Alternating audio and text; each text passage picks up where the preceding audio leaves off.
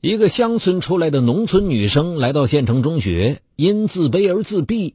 正当她苦闷彷徨的时候，一位青年英俊的男老师走进她的生活。更由于老师对她的一次夸赞，使她重燃信心，并陷入暗恋不能自拔。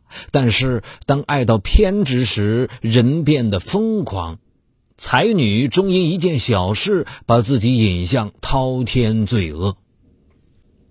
敬请收听本期的拍案故事，《爱上老师》。两千年三月，吴晶晶出生于四川省邻水县一个偏僻的乡村，父母都是老实巴交的农民。小时的吴晶晶是一个聪明伶俐、活泼开朗的女孩。从上小学到初中，吴晶晶因表现好、学习成绩优异，一直担任班干部，年年被评为三好学生。吴晶晶祖祖辈辈均是农民。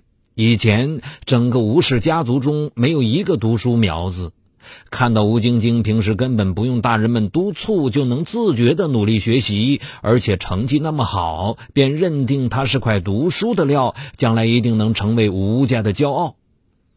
因此，吴晶晶一直在父辈们的特殊关爱、老师的称赞和同龄孩子的羡慕中成长。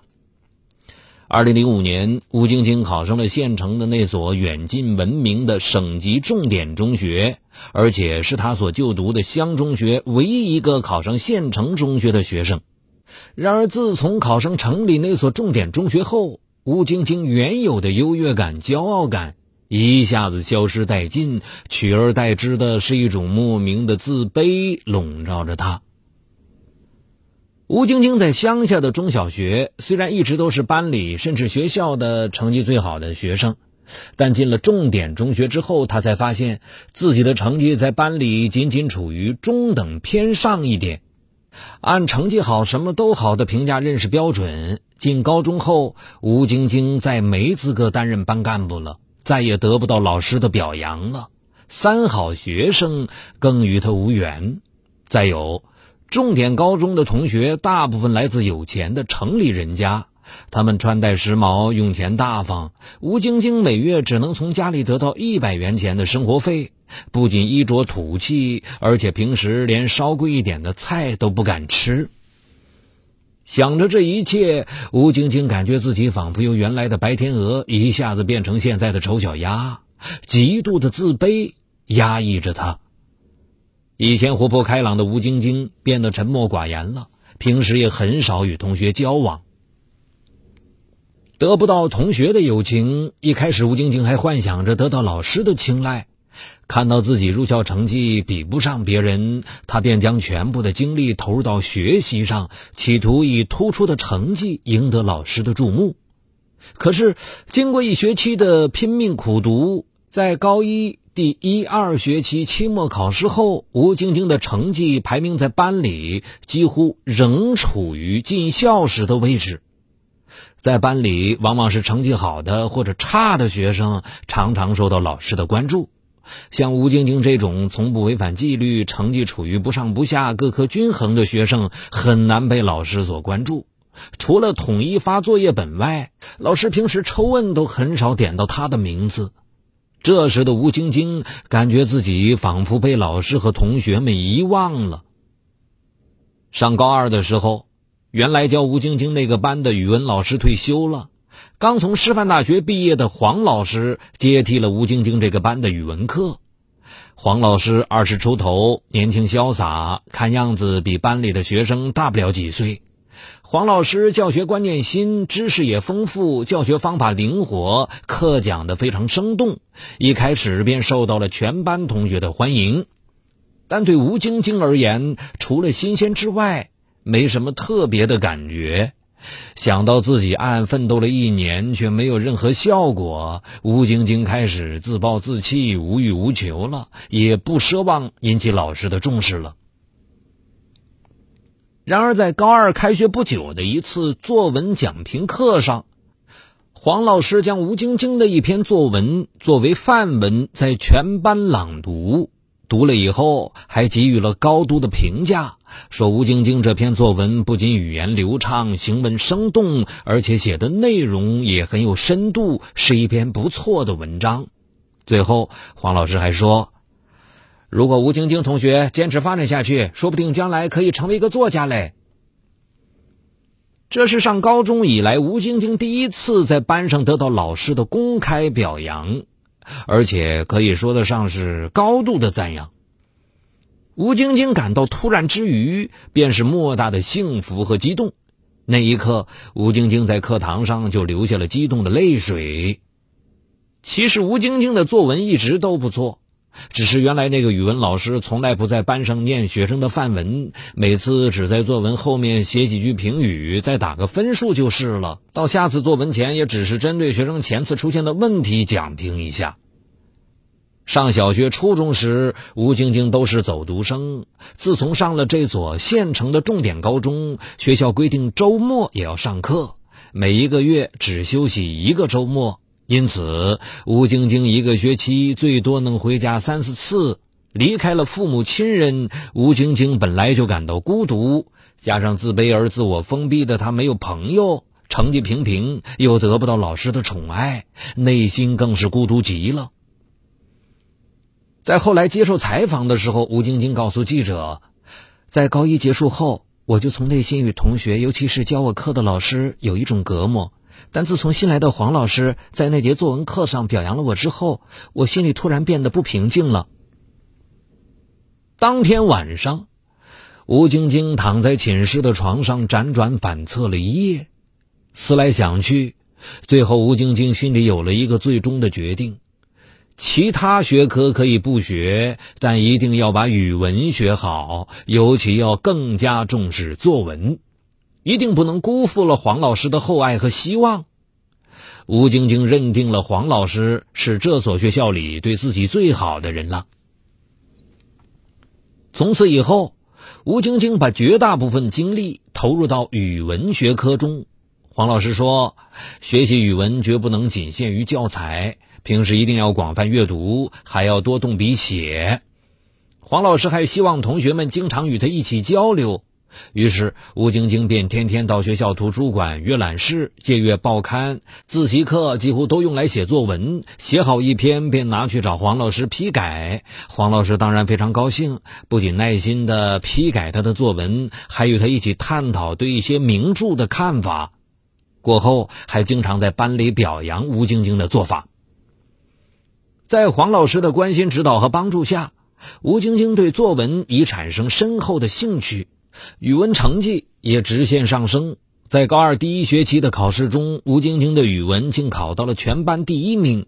与此同时，那个学期，吴晶晶的两篇习作经黄老师的指导修改后，在市报上发表了。吴晶晶终于受到全校的师生关注，仿佛又重新找回了在小学和初中时候的感觉。只不过这时的吴晶晶依然排斥别的老师和同学，在学校里，她只愿与黄老师交流。在与黄老师的不断接触交流中，正处于青春期的吴晶晶心里，对年轻的黄老师渐渐有了一种说不清道不明的感觉。总之，就是想亲近他，依恋他。高二第二学期期末考试。吴晶晶以九十五分的高分取得了全校语文第一名的成绩，而其他学科除了外语六十二分以外都不及格。这一年，吴晶晶在报刊上发表了十几篇习作。同样喜欢文学的黄老师对他寄予了很大希望，不仅在学习上鼓励他，还不时在生活上资助他。而其他学科的老师则批评他、挖苦他：“你以为你是韩寒呐？你以为你真能成作家呀？”可以放弃其他学科啊，不信咱们走着瞧。吴晶晶哪受得了这样的讽刺？于是，在感情上对其他老师更是抵触了。正因为如此，黄老师成了他心目中最亲的人。在学校还不觉得，在二零零五年春节那个寒假里，吴晶晶回到家才感觉到自己一天见不到黄老师，心里便空落落的。这时的吴晶晶已经十七岁了，她脑子里整天晃动着黄老师那英俊潇洒的身影，想着黄老师平时对她的关心、帮助和开导，耳边便回响着黄老师带有磁性的亲切话语。吴晶晶虽然也明白黄老师对自己只不过是在尽一个老师的责任，可就是克制不住对黄老师的思念。他认为这就是自己的初恋。他在心里不断的想象着种种美妙的图景。在这个寒假，吴晶晶第一次有了一种度日如年的感觉。为排解难耐的苦恼，她将心中的感觉。写成一篇篇文章，后来吴晶晶觉得这些文字还不足以表达自己的思念。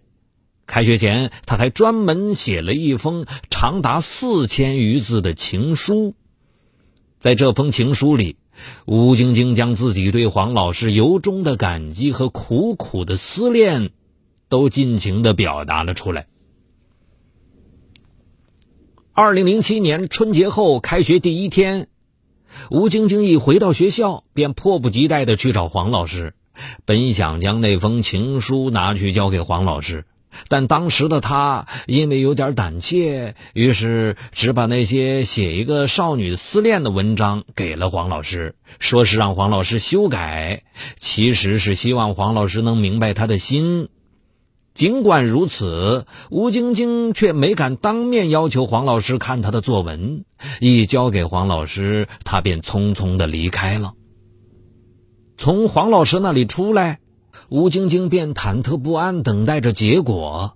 她想象着，黄老师会找我当面修改吗？黄老师会在评语中给我暗示或回复吗？然而，还未等到黄老师给他答复。当天晚上，吴晶晶从一位女同学嘴里得知了一个惊人的消息，说是黄老师不再教我们的语文课了。那位女同学的父亲就是本校的老师。他说的大概意思是在今天下午的全校大会上，高二年级组长，也就是吴晶晶的数学老师，严重批评了黄老师，说黄老师只顾自己那门语文学科，不管别的科目，平时极力号召同学们看课外书籍，耽误了其他学科，致使这学期那两个班黄老师教的语文课，其他学科成绩严重下降。黄老师只注重个人表现，不顾大局，这样会影响高考升学率。现在这个年级马上就要上高三了，要么黄老师不再继续上这个年级的课，要么黄老师改变这种做法。还要求黄老师在大会上做自我批评并表态。黄老师不仅没做自我批评，还愤愤地离开了会场。听到这消息，吴晶晶气愤极了。他哪容得下别人欺负黄老师？更严重的是，一想到黄老师不再教他的语文课了，吴晶晶便感觉重新跌进了深渊。吴晶晶想了一个晚上，最终想出一个办法，报复数学老师。他决定去买一种药，让数学老师吃了再也开不了口。第二天没正式上课，吴晶晶一早便来到街上。向各个药店打听有没有吃了就不能说话的药，可跑了无数个药店也没有找到这种药。这时他忽然看到了一个叫卖老鼠药的小贩，想都没想便去买了一包。那是一包剧毒鼠药。